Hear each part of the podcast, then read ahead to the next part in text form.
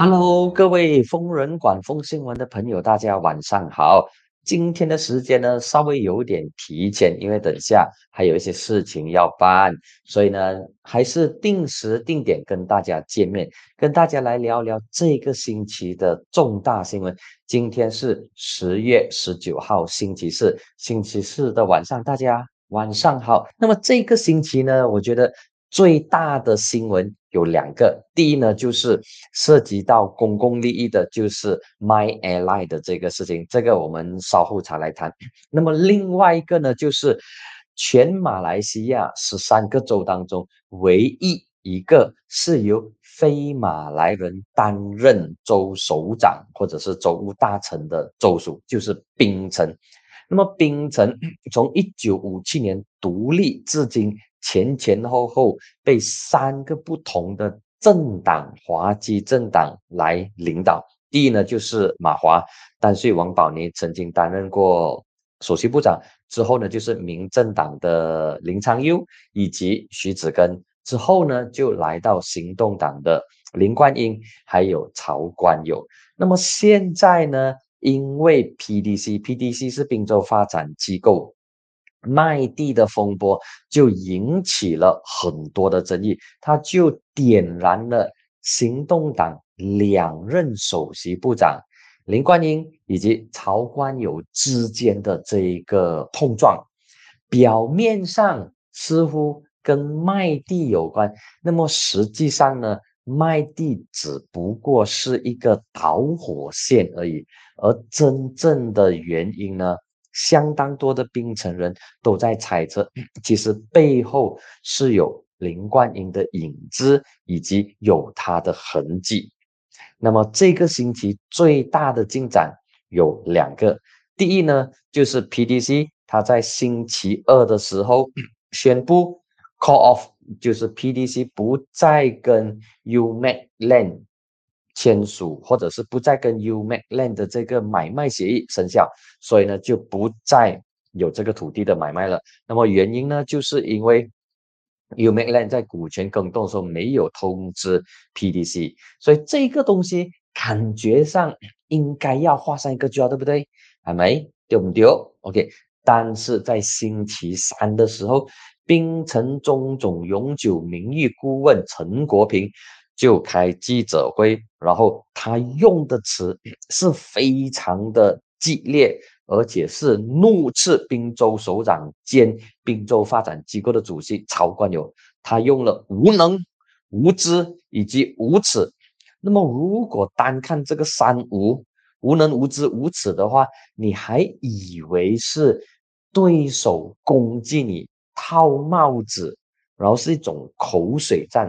但是我觉得这么沉重或者是这么重的批评，已经不再是口水战的级别了，因为它上升到你的能力、你的认知以及你的品德。OK，无能的话对标的是能力喽，无知的话是对标你的认知。OK，那么无耻的话是对标你的品德。那么昨天，呃，陈国平。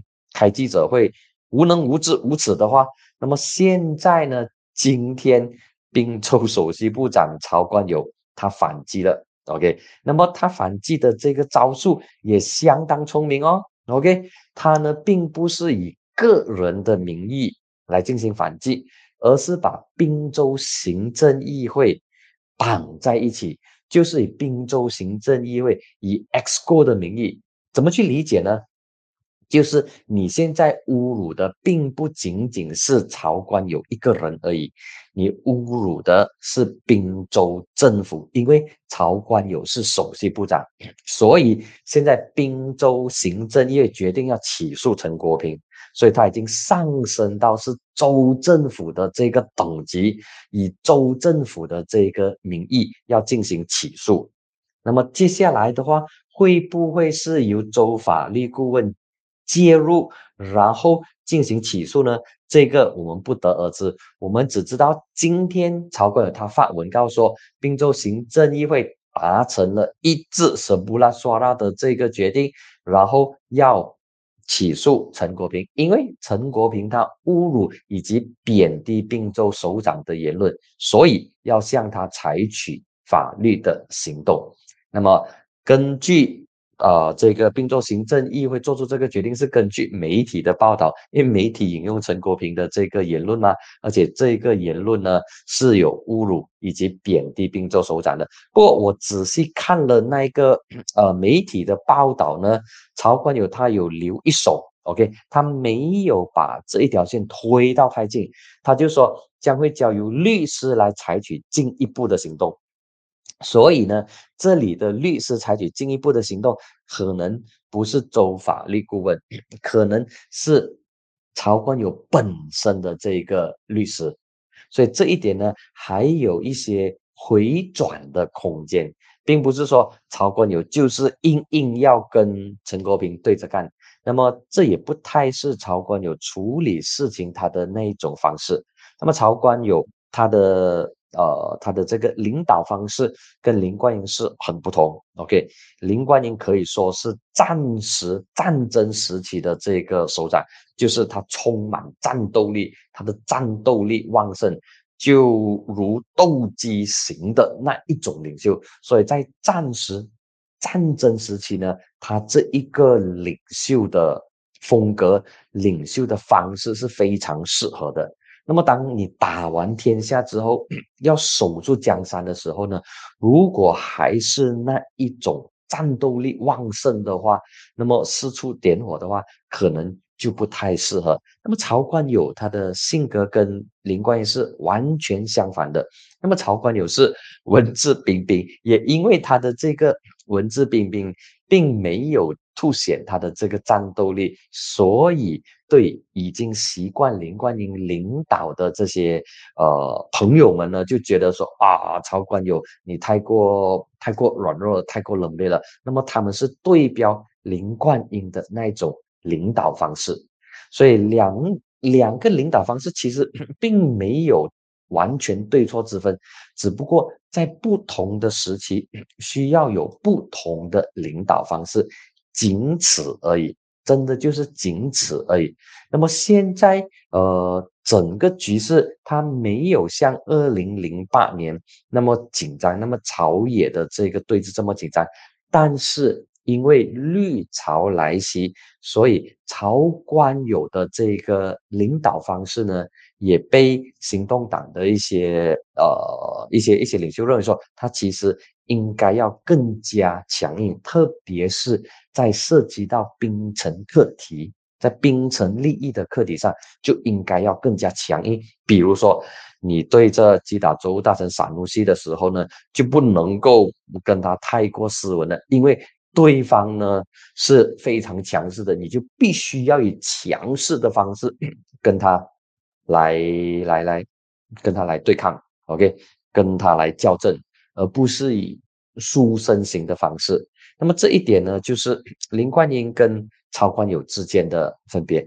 那么回到来，我们来看这一个无能、无知跟无耻所引发的这个课题。那么陈国斌除了以这个三无来抨击、炮轰曹冠友之外呢，他也预言说，这个风波并不会因为 PDC。终止交易而停止，相信其他的法律行动陆续有来，而且会产生很多后遗症。那么这个法律行动呢，很可能第一个法律行动呢，就是 曹坤有起诉陈国平，而其他的那些法律的行动呢，可能是后续有来。那么第一个来的可能就是呃，针对诽谤的这个起诉，而且陈国平他还抖出很多的这个内幕，因为。他认为，以及根据他所掌握的消息呢，这一次的卖地风波是不简单的，他不会这么快落幕，首尾真的很长。而且他还说 UMA 已经支付了六千四百万令吉的定金给 PDC。那么这六千四百万，它代表着什么？它几乎代表着这一个土地交易，因为这个土地交易呢是。六亿五千万，几乎说他已经 u m a 已经付了十八仙的定金。那么现在 PDC 是不是要归还这个定金给 u m a 呢？因为你的交易都已经是告吹了嘛，对不对？所以这一个呃关于交易的课题，它还有其他的一些内幕是我们不知道的。比如说，原本签署的是 Umac Construction，为什么之后会变成 Umac Land 呢？那么为什么 Umac Land 又会变成三位的子公司？三位拥有七十八千 Umac Land 的这个股权，那么剩下三十八千的股权是由两个人来拥有，一位呢是华裔的这个妇女，另外一名应该是印裔。那么到底这两人？是什么关系？这两人之间是不是还有其他的一些故事呢？所以接下来的发展呢，它会是两条线。OK，第一条线呢，就是关于土地的交易，就是交易的背后以及背后的交易。这一个呢，就是兵种种咬着不放的。他说，这一个交易的背后有一些。猫腻，那么背后的交易是什么呢？就是要找出来，这也是陈国平所讲的首尾很长的意思了。所以一个呢是针对土地的这个交易，另外一个呢就是曹官友跟林冠英之间的他们的这个竞争跟他们的权斗吧，哈，以及所牵涉到的倒巢行动。那么这个卖地事件，它打开了民众一直以来都认为滨州行动党是非常稳固的。当然，行动党在槟城四十个州议席当中，他竞选十九个，是牙膏料是烧到完，是赢完所有十九个州议席的。但是这十九个州议席当中呢，大部分的人，大部分的 YB 呢。都被看成是倾向林冠英的派系，OK，就十九个呃议员当中，大部分都倾向林冠英的派系。但是今天的进展呢，就非常特别哦，因为曹冠成功说服 XGO，他获得 XGO 就是行政院的 endorsement，叫曹冠友你去起诉呃陈国平吧，OK，有 XGO 在背后支持你，OK，支持你 support 你，所以你放心去吧。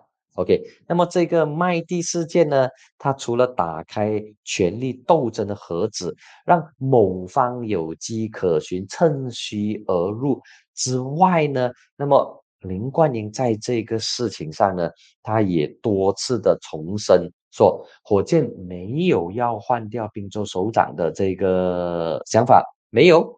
然后行动党的秘书长陆兆福也说没有。OK。一切东西都没有。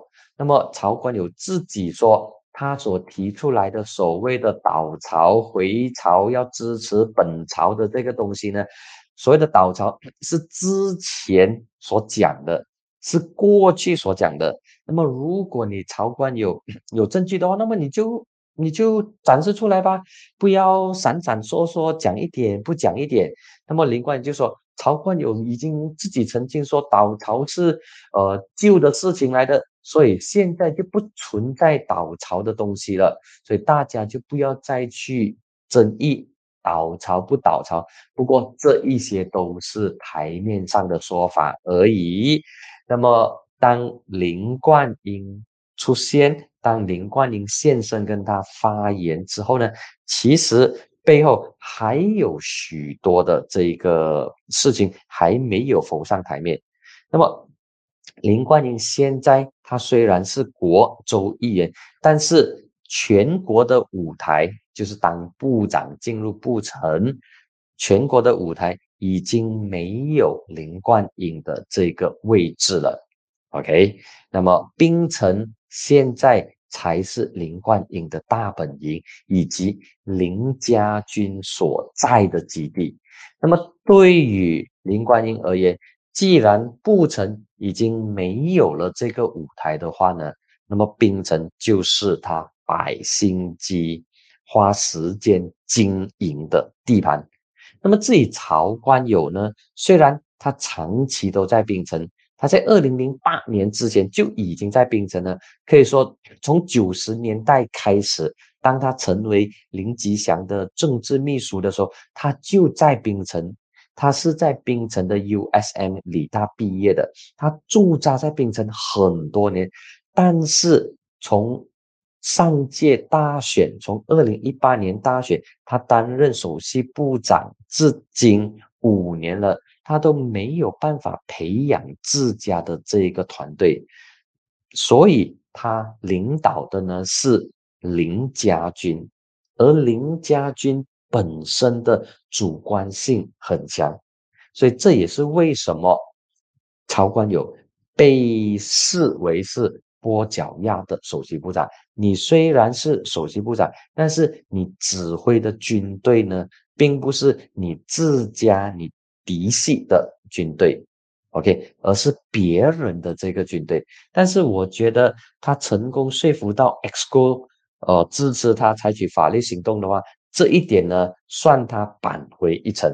他并没有输到完，他并没有像外面所说的是这么冷漠、这么软弱，所以这一点呢，超官有有让我眼前一亮，bling 一下，OK，所以这个呢就是林冠英跟曹官友两个人因为卖地所牵引出来的这个纷争，相信我不会就此停止。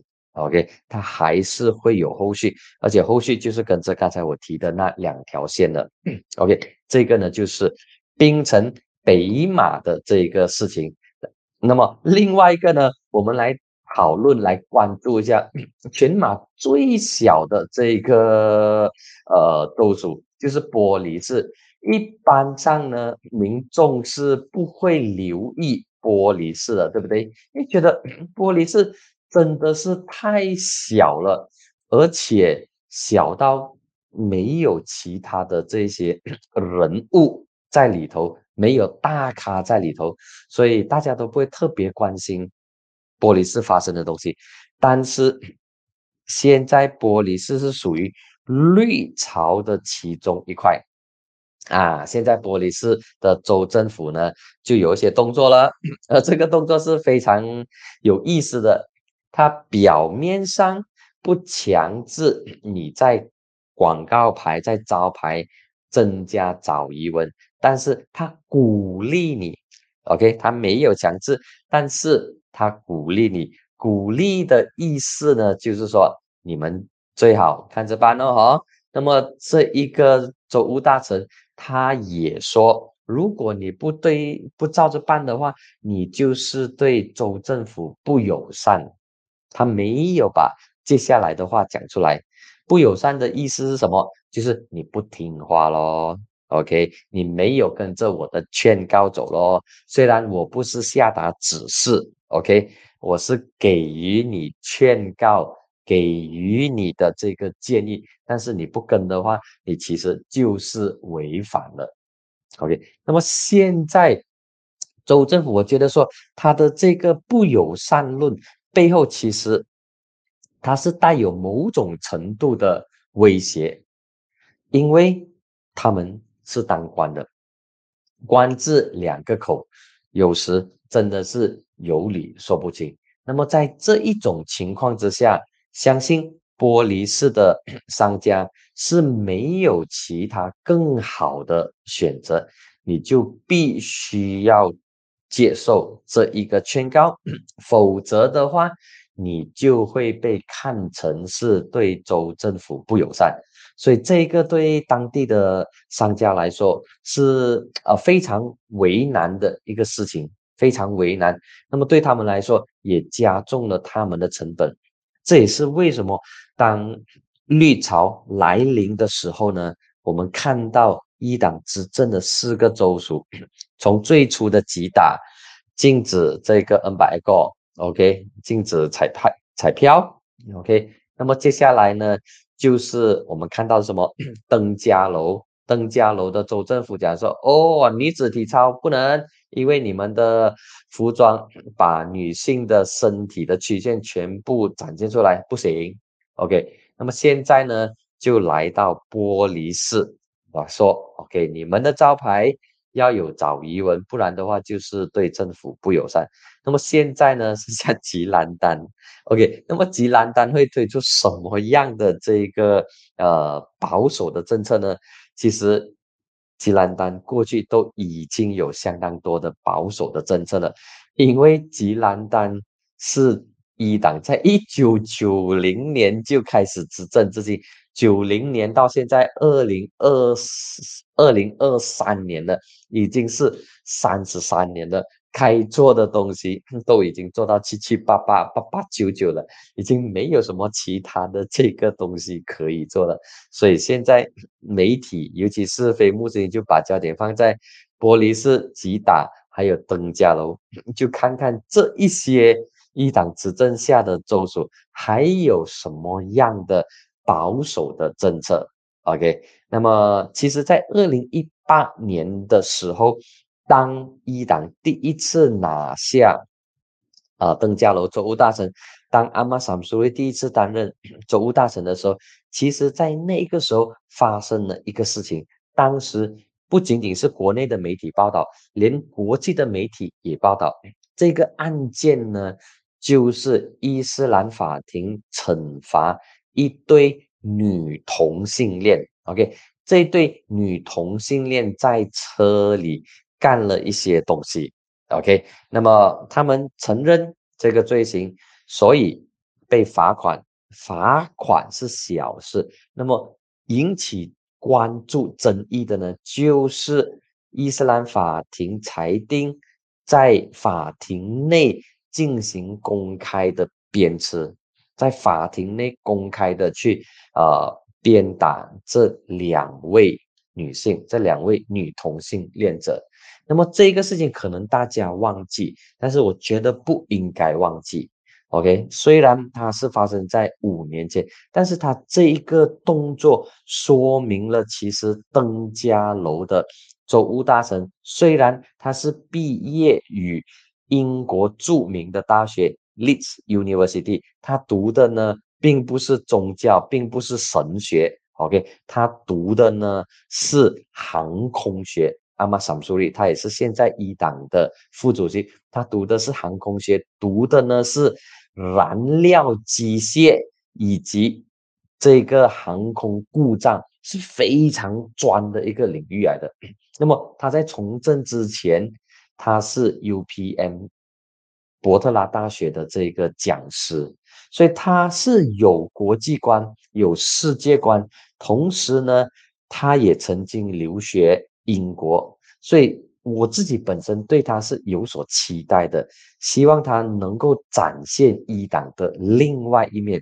因为一党呢，传统上它是有两个不同的，呃，两个不同的这个，呃，可以说是两个不同的思想思想吧，哈。OK，一个呢就是他们讲的 professional。OK，就是专业人士。那么专业人士呢，就是律师、医生，然后呃，这个工程师。那么这些专业人士有谁？这些专业人士呢，就是有阿玛萨姆苏利，还有一党的总秘书达基尤丁。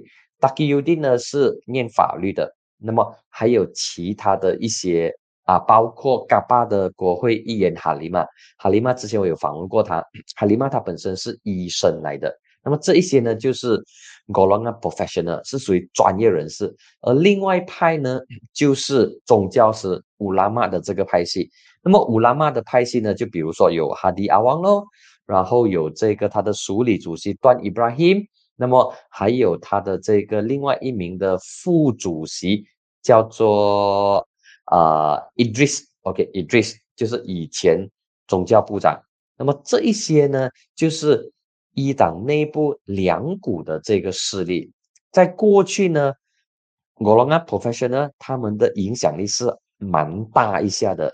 只不过在二零一五年一党党选的时候，这一群 Professional 完全输到完，被刷到干干净净。所以这一群人呢。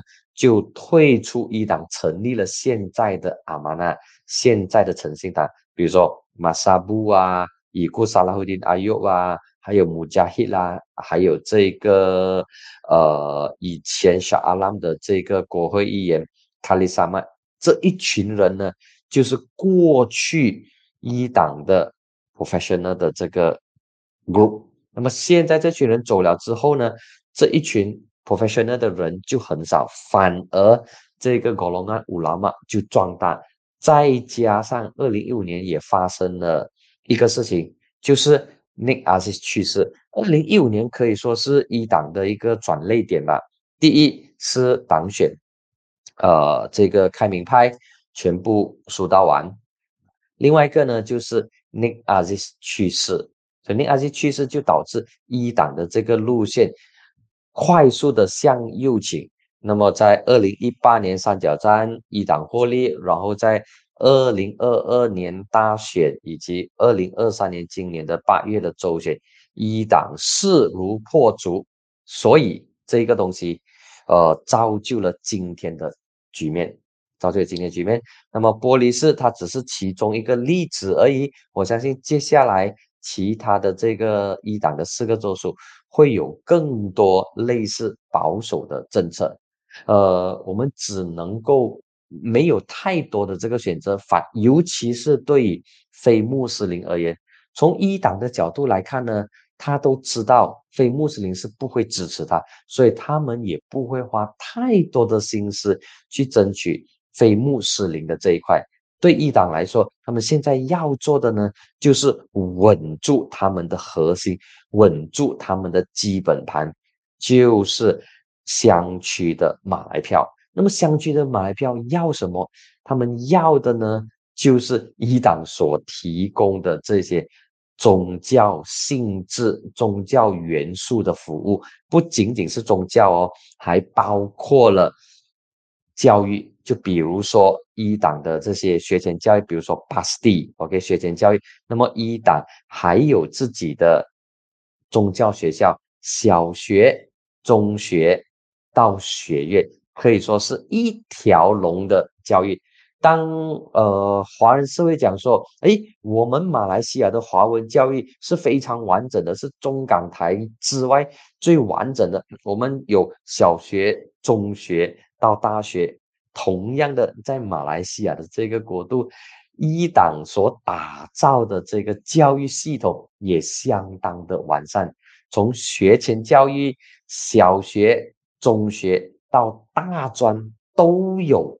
他们的这一个差起的地方，而且这一些小中大已经开始为一党收割成果了，所以这一点是嗯大家必须要认清楚的。OK，这个呢，就是我从玻璃斯大臣的这个所谓的友好论延伸出来的，呃，延伸出来的观点。希望大家，我知道大家对一党是有有有有一些很深的这些感受在里头，但是我们不能够否定它的存在，我们不能够讲说，因为我不认同你，所以我就把你放在一旁，不能够这样。一党现在是。国会最大党，它的议席比行动党还要多，自然也超越只有二十六席的不同。一党的这个国会席应该是有整四十四十七席左右，它已经是国会最大党，而且掌握四个州的政权。你能够忽略一党的存在吗？你不能够。现在需要做的呢，就是我觉得就是跟一党进行对话。OK，这个对话呢，可能并不是由执政党来做，反而是民间的这一个团体跟一党进行对话。OK，那么在这里呢，其实还有一个有趣的一个发展，就是新加坡的国防部长应该是在上一个星期还是两个星期，他有来马来西亚。那么他来马来西亚，他也特地会见了一党的领袖。他当时见的呢，就是一党的署理主席段伊布拉希。那么很多人就嘲笑说，一党都没有专业人士，你怎么去跟外国的这个部长，呃，比如说新加坡的这个部长，或者是其他的外交使节进行沟通、进行交流呢？其实不应该这样来看一党哦。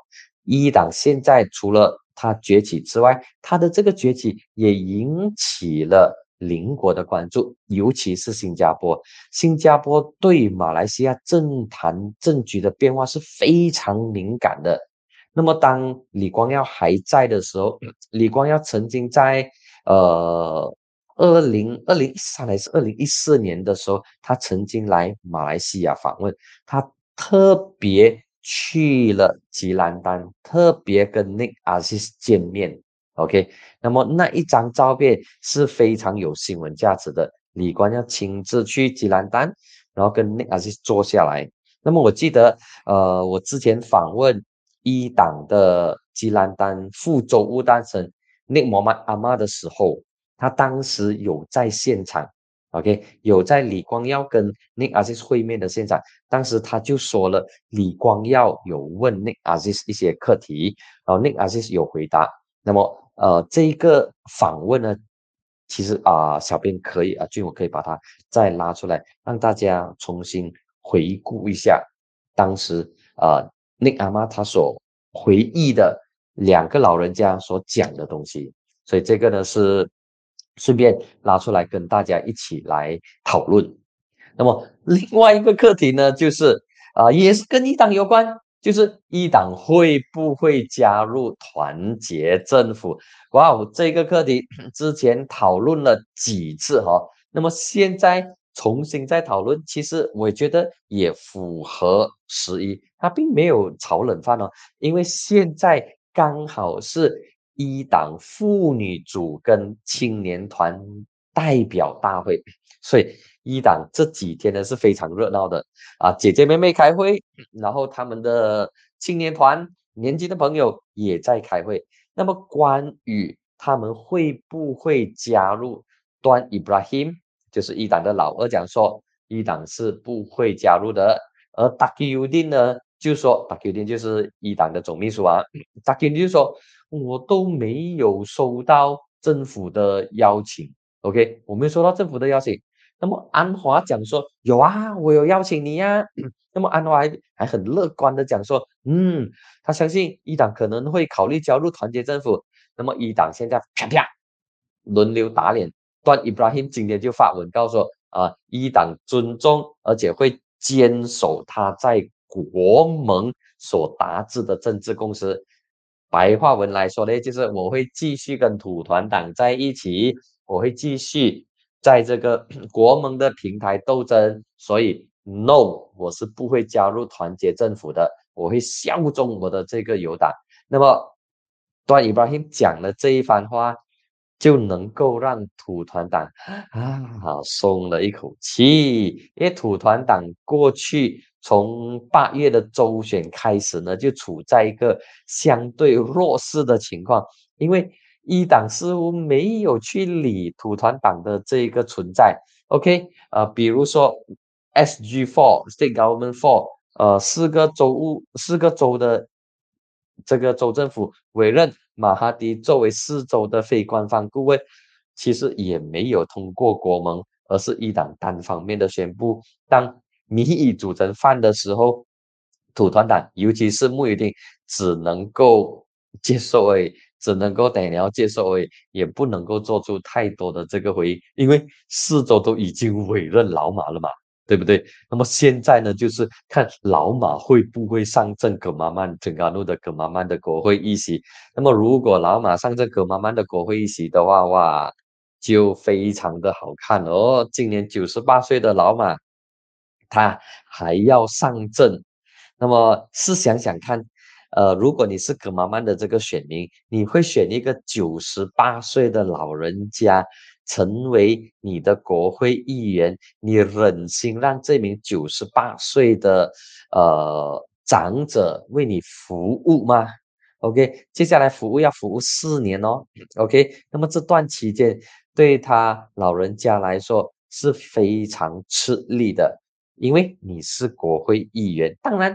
他可以成立自己的这个服务团队，然后进行服务，但是你还是要去国会呀，你还是要参与法案、参与政策的辩论啊。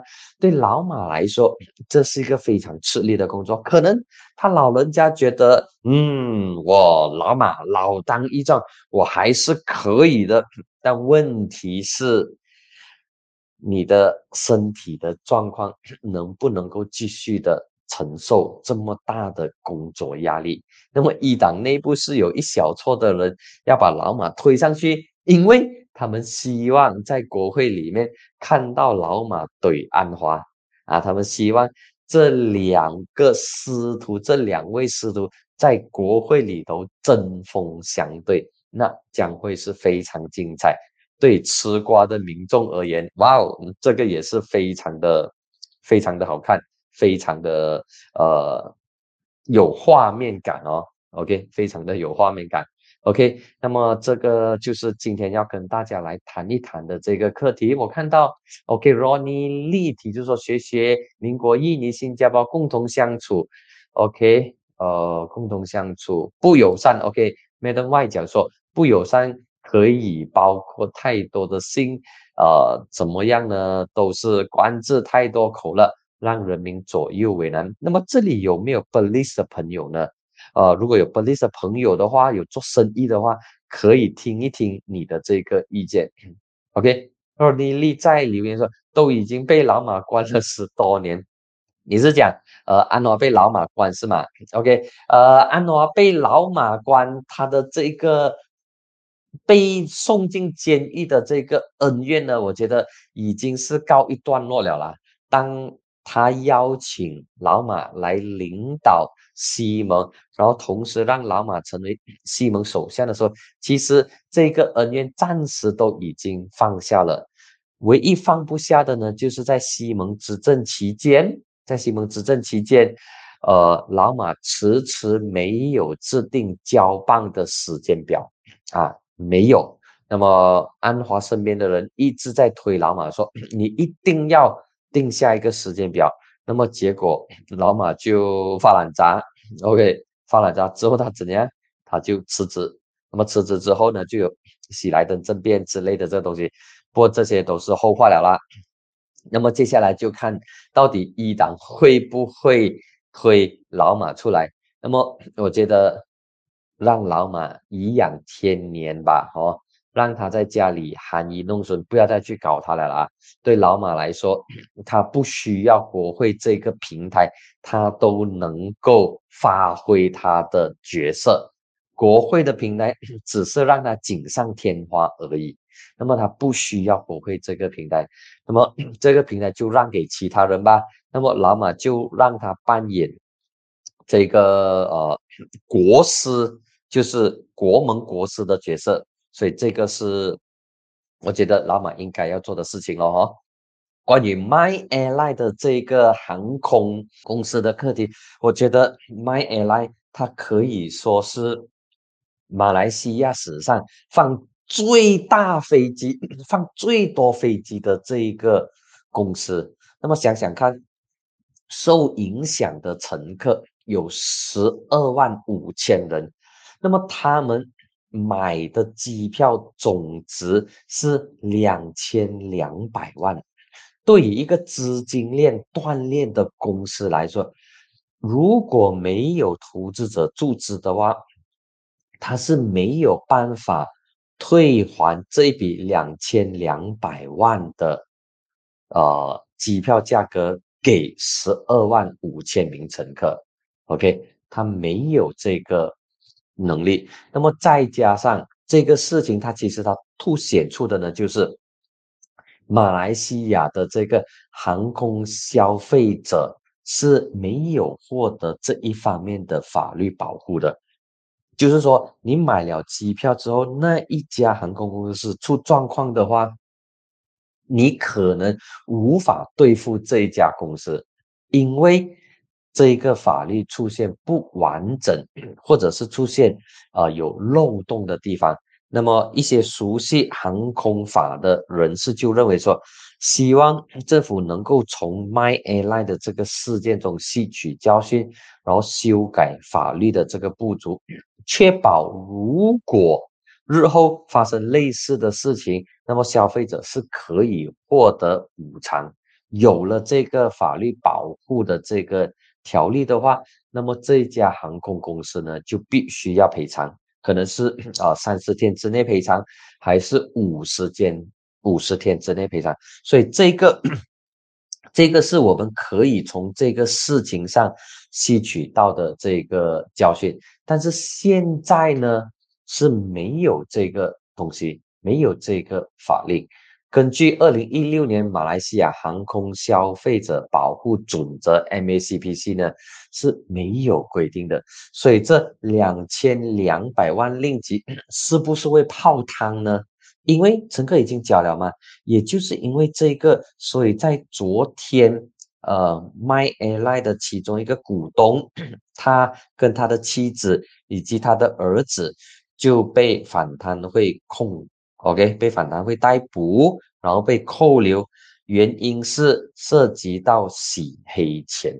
OK，那么其实这个事情变得不这么单纯，不仅仅是一家航空公司倒闭而已，因为这一个股东他的其他公司之前已经受到对付了，所以现在。他面对洗黑钱的这个指控，所以他背后可能还有其他的一些故事是我们所不知道的。那么，希望当局在调查的时候能够把真相还原出来。还原真相，地点很重要。第二点呢，就是制定保护消费者的这个权利。那么，消费者如果那么觉得呃被亏待的话，其实。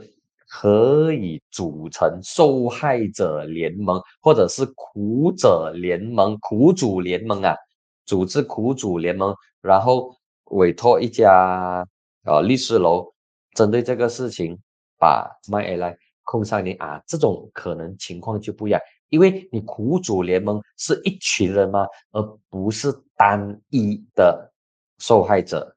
那么如果是单一的话，情况可能就会比较呃比较怎么说呢？会会比较辛苦一点。集体的话，力量就会更加大。